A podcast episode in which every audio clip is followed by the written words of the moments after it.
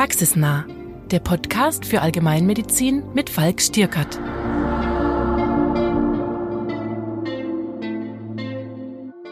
Herzlich willkommen zu einer neuen Folge Praxisnah, unserem Podcast für Allgemeinmedizin. Ich freue mich heute ganz besonders mit Herrn Dr. Frederik Mader zu sprechen. Er hat unseren CME Beitrag Kleine Proktologie, hausärztliche Strategien bei analen Beschwerden geschrieben. Mein Name ist Falk Stierkart, ich bin Facharzt für Allgemeinmedizin und führe Sie auch heute wieder durch diesen Podcast. Ja, hallo, Herr Dr. Mader. Hallo. Die kleine Proktologie ist ja äh, etwas, was der junge Allgemeinmediziner ganz gern mal an den Gastroenterologen ja, abgibt, möchte ich mal sagen. Ähm, haben Sie ähnliche Erfahrungen gemacht? Ja, das ist wohl so und das ist schade und das bewegt mich und das treibt mich um und das möchte ich ändern.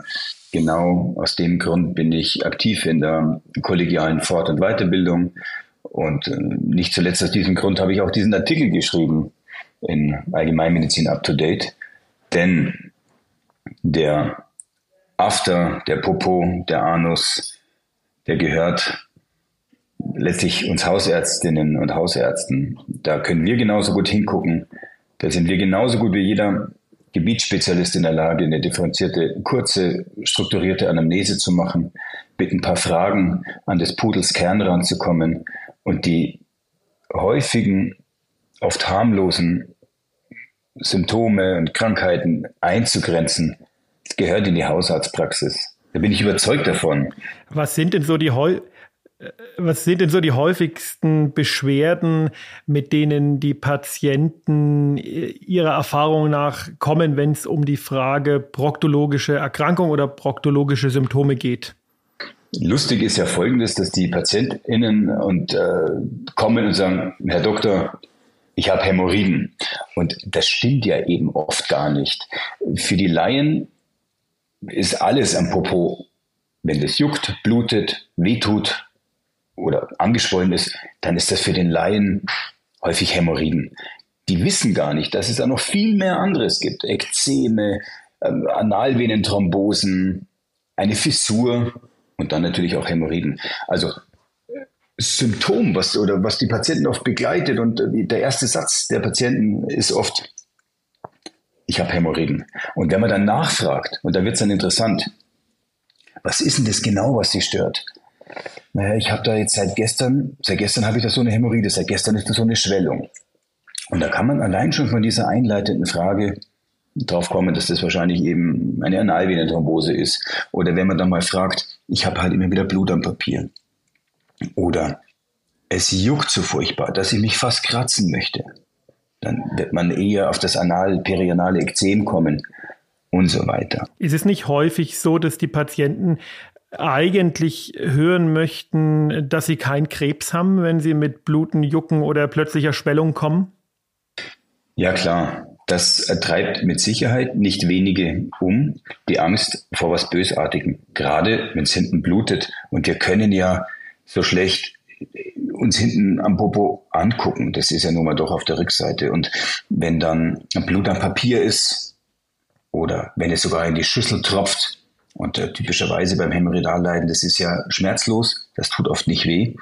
Ähm, dann liegt, die Patientinnen sagen dann auch, da ist ja keine Wunde in dem Sinn, sie können sich das nicht erklären. Dann hat man schon mal auch Angst vor was Bösartigem. Aber viel mehr als diese Angst vor jetzt Krebs ist eben die Angst vor einem Hämorrhoidalleiden. Ähm, das treibt die Patienten dann in die Praxis. Herr Doktor, Frau Doktor, ich werde doch keine Hämorrhoiden haben. Da hätte ich grundsätzlich zwei Fragen. Die äh, eine Frage ist, wie weit gehen Sie denn in Ihrer körperlichen Untersuchung der Anorektalregion? Geht es äh, bis zur Proktoskopie oder ähm, machen Sie eigentlich nur eine, unter Anführungszeichen, nur eine Inspektion und Palpation? Nee, also das ist schon zu fordern und auch das ist auch für die Hausarztpraxis zu fordern, dass neben der, nachdem die Anamnese durch ist mit ein paar gezielten Fragen, dass man danach eine Inspektion macht, entweder in der Linksseitenlage oder eben in der Steinschnittlage, wenn man einen speziellen gynäkologischen Untersuchungsstuhl hat, dass man danach die digitalrektale Untersuchung durchführe, die ist obligat bei Patientinnen und Patienten, die Beschwerden in der Anorektalregion haben, die, die über Blutabgang ähm, klagen. Da, da ist es ist definitiv sinnvoll, hier eine digital-rektale Untersuchung zu machen. Und danach steht uns völlig unkompliziert und auch für jeden durchführbar die Proktoskopie zur Verfügung. Wenn man keine eigenen Gerätschaften hat, dann kann man sich Einwegproktoskope anschaffen. Die kommen in solchen Kisten und Sets von 25 Stück. Der kostet dann, das sind so Ex und Hop Einweggeräte, der kostet eins zwischen zwei und vier Euro, je nach Anbieter. Die haben schon eine Lichtquelle dabei. Und ähm, in, der, in meiner Praxis mache ich auch eine Rektoskopie. Das ermöglicht die Darstellung des gesamten Rektums kann man eindringen bis zum rektosigmoidalen Übergang und da kann man schon mal 20, 25 Zentimeter ähm, Mastdarm sich dann anschauen und dann eben auch Blutungsquellen im gesamten Rektum ausschließen. Das, Aber korrigieren Sie mich, wenn ich falsch liege, vergütet wird es nicht. Vergütet wird das nicht, nein. Das ist ähm, die, es gibt im EWM die, den Rektoskop, den, den Proktos, äh, wie heißt der? proktologischen Untersuchungskomplex äh, 03331. Der, wahrscheinlich gibt es da ein paar Euro dafür. Und fakultativ äh, gehört da die Proktoskopie und die Rektoskopie dazu. Für die geräteunterstützte, gerätegestützte Untersuchung gibt es aber keinen Euro mehr, wie Sie schon gesagt haben. Da haben Sie schon recht. Auf der anderen Seite, Herr Stirkert, Sie bekommen auch keinen Euro für ein EKG. Korrekt, aber der Aufwand ist nicht so groß. Ja, tatsächlich, ähm, da könnte, könnte man trefflich sich jetzt drüber unterhalten. Die Proktoskopie ist tatsächlich schnell gemacht. Ähm, das ist tatsächlich schnell gemacht, schneller als ein EKG. Und ähm, sie, oder sie gucken ja auch in andere leicht zugängliche Körperhöhlen rein. Wenn einer über Halsweh klagt, dann schauen sie in den Schlund rein und oder in die in, in, in die Gehörgang und schauen sich das äh, Trommelfell an. Und ich bin zutiefst überzeugt, dass wir Hausärzte als Versorger als wenn wir unsere Rolle wahrnehmen wollen, so wie die Deutsche Gesellschaft für Allgemeinmedizin uns sieht, dass wir Versorger am Ort sind, als Generalisten, dass wir Untersuchungen, die, die grundsätzlich leicht möglich sind, dass wir die auch anbieten können und sollen. Und da geht in meinen Augen, ja, da geht uns viel Kompetenz verloren, wenn wir alles abgeben und alles überweisen, obwohl wir eigentlich die Kompetenz in der Allgemeinpraxis haben könnten.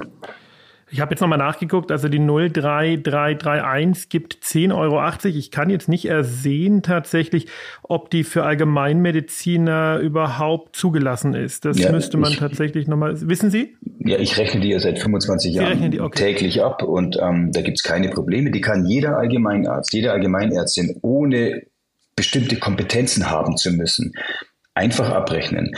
Obligater Inhalt der Leistung ist die, die Inspektion und die digitalrektale Untersuchung, sofern notwendig. Und fakultativ ist die Proktoskopie und die Rektoskopie. Okay, jetzt stelle ich mir aber schon die Frage, nehmen wir mal an, der Patient kommt jetzt mit einer äh, perianalen Blutung und Sie rektoskopieren den ähm, sogar, ja, also schauen bis zum rektosigmoidalen Übergang mm, und finden zum Beispiel eine Hämorrhoide, eine mhm. Hämorrhoide, die geblutet hat. Mhm. Ist es dann für Sie sicher genug zu sagen, okay, das ist der Grund der Blutung oder schicken es den nicht dann doch zur Koloskopie, weil Sie sagen, naja, kann ja sein, dass weiter oben noch was ist? Ja, Super Frage. Die Frage kann man natürlich überhaupt nicht, das können Sie sich schon vorstellen, jetzt mit dem einfachen Ja oder Nein beantworten. Das hängt schon davon ab, wen ich da vor mir habe. Habe ich einen 22-jährigen, sonst immer gesunden Patienten vor mir, der das das erste Mal jetzt hat, Blut am Papier oder Blut in die Schüssel tropfend. Und ich gucke unkompliziert, ähm, in den Anus und ähm, stelle fest, dass da entzündete, große, blutende, kontaktvulnerable Hämorrhoiden sind. Dann dürfen Sie durchaus diese Hämorrhoiden behandeln. Das mache ich auch in meiner Allgemeinheitspraxis. Ich bin ja ganz normaler Hausarzt in der Landpraxis und ähm, habe halt da eine gewisse Kompetenz auch mit aufgebaut und da kann man die Hämorrhoiden da veröden oder man kann ein Gummiband drüber applizieren. Das werden jetzt die wenigsten Hausärzte in ihrer Praxis machen oder sie überweisen diesen Patienten dann zu einem Proktologen ihres Vertrauens in der Nähe. Da kann man die Hämorrhoiden ganz gezielt angehen, entweder mit der Sklerotherapie veröden oder mit einem Gummiband applizieren. Anders. Jetzt muss ich einhaken. Jetzt muss ich einhaken. Jetzt ist nämlich tatsächlich die Frage, ich weiß, der generalistische Ansatz ist, ähm, ist wichtig, ist Ihnen auch wichtig.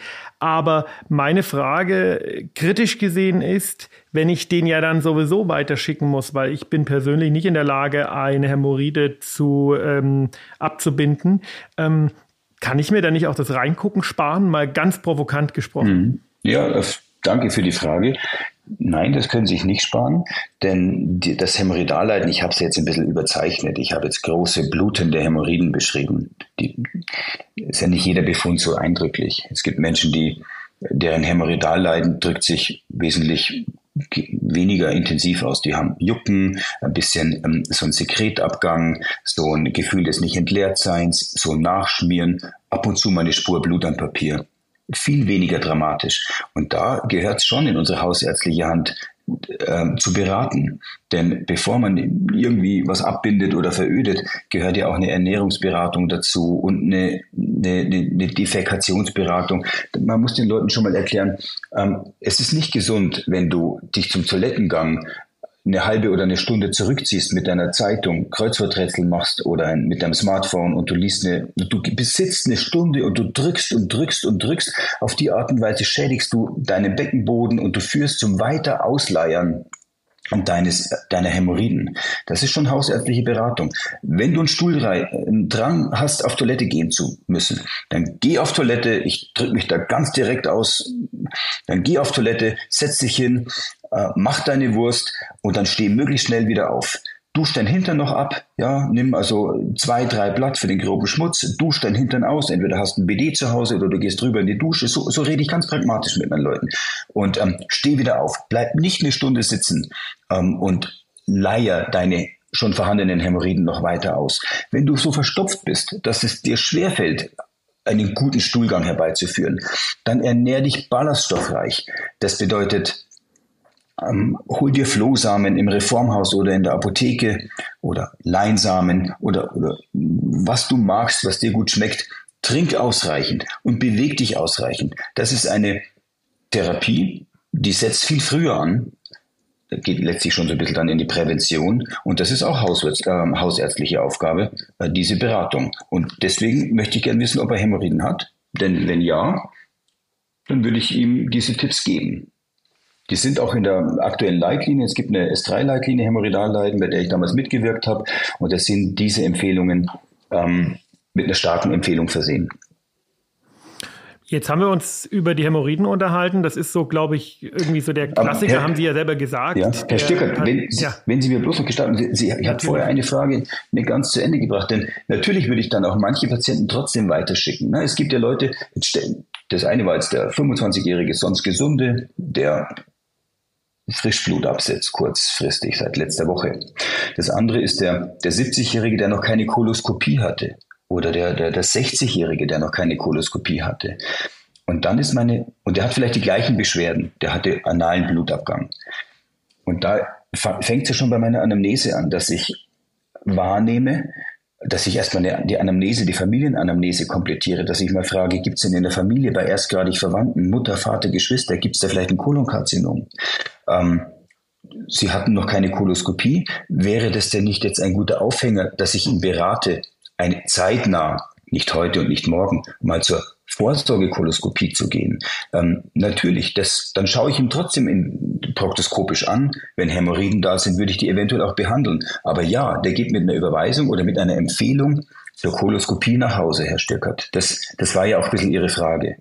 Ja, das, genau. Ja. Das ist dann schon ein Stück weit personalisierte Medizin. Wen habe ich vor mir? Was hat der Patient für Wünsche? Welche Sorgen hat er? Und dann wird es eben auch ein Stück weit individuell. Aber jung, Beschwerden erst seit gestern, passend zu einem Hämorrhoidalleiden von der Anamnese, Befund passt zum, hat blutende Hämorrhoiden, bei dem konzentriere ich mich auf das Hämorrhoidalleiden und schicke ihn nicht zur Koloskopie. Na, ich meine, die Frage ist ja grundsätzlich, kann ich durch ähm, eine proktologische Untersuchung die meines Erachtens tatsächlich nur sehr wenige niedergelassene Kollegen wirklich machen, effektiv einen Behandlungsweg für den Patienten oder einen Diagnostikweg für den Patienten abkürzen? Und die Antwort ist ja ganz eindeutig ja. Auf jeden Fall. Das, das hängt von den einzelnen Ärztinnen und Ärzten ab, wie sehr sie sich engagieren wollen, wie sehr sie sich weiterbilden wollen, wie sehr sie ihr Spektrum erweitern wollen, wie sehr sie letztlich Versorger sein wollen. Vor dem Hintergrund, dass sie für die Untersuchung, wie Sie schon selber gesagt haben, keinen Euro groß zusätzlich bekommen. Ganz im Gegenteil, sie müssen die Proktoskope noch selber kaufen. Ähm, aber letztlich sind sie dann am, sie machen sich einen Namen am Ort als ein engagierter Hausarzt, eine bemühte Hausärztin. Und das ist mir Grund wert. Ähm, ich wollte gerade sagen, was ja durchaus ja. auch was wert ist. Ja. Jetzt versuchen wir in unserem Podcast so ein paar praktische Dinge den Hörern auch mit an die Hand zu geben. Und wir haben uns jetzt über das Hämorrhoidalleiden unterhalten, das glaube ich auch irgendwo so ein bisschen der, äh, der klassische Case ist, warum Menschen überhaupt über dieses Thema sprechen.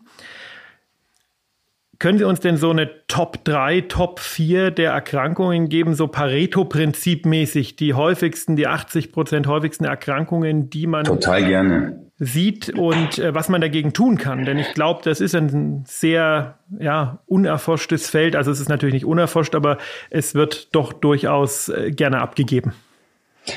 Also das, da bin ich Ihnen auch wiederum total dankbar für diese Steilvorlage.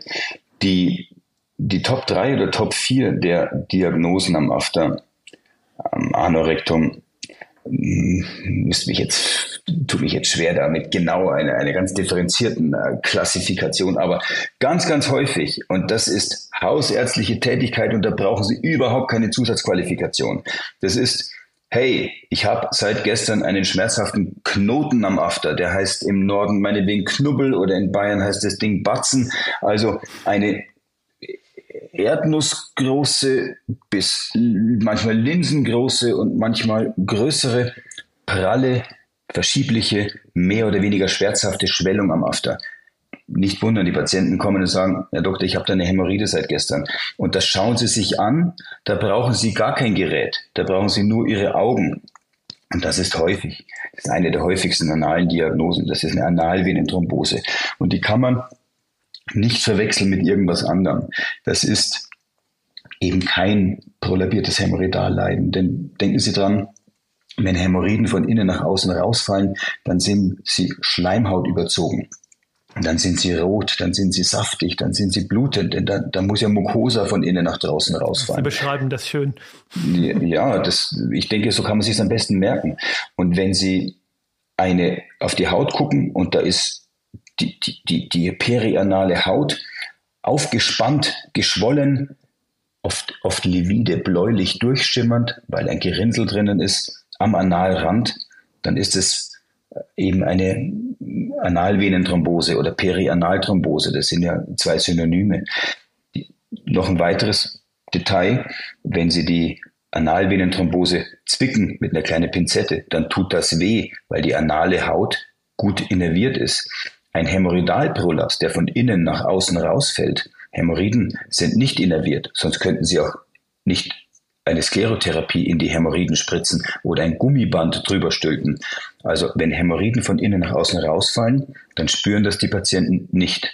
Das ist noch so ein kleiner Unterschied für den Anfänger, das zu differenzieren. Also häufig. Analvenenthrombose, klassisch viel sitzen, lange auf Toilette drücken, das sind so die Risikofaktoren, habe ich noch im Hinterkopf. Und 10.000 andere Risikofaktoren. Es gibt nicht den einen, man wundert sich, das kommt einfach über Nacht. Ich, ich versuche da auch immer eine Struktur reinzukriegen und versuche abzufragen anamnestisch, was war denn jetzt da los? Letztlich kommt es wohl einfach so.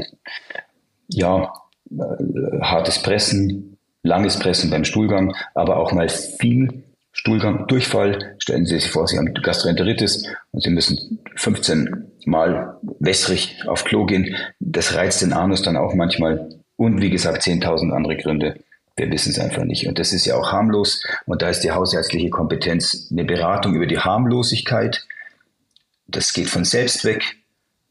Da kann man beraten zu, ähm, eine, ein topisches Lokalanästhetikum zu nehmen. Wenn es ganz schlimm ist, auch mal, warum nicht für zwei, drei Tage mal Ibuprofen oder Diclofenac innerlich einnehmen.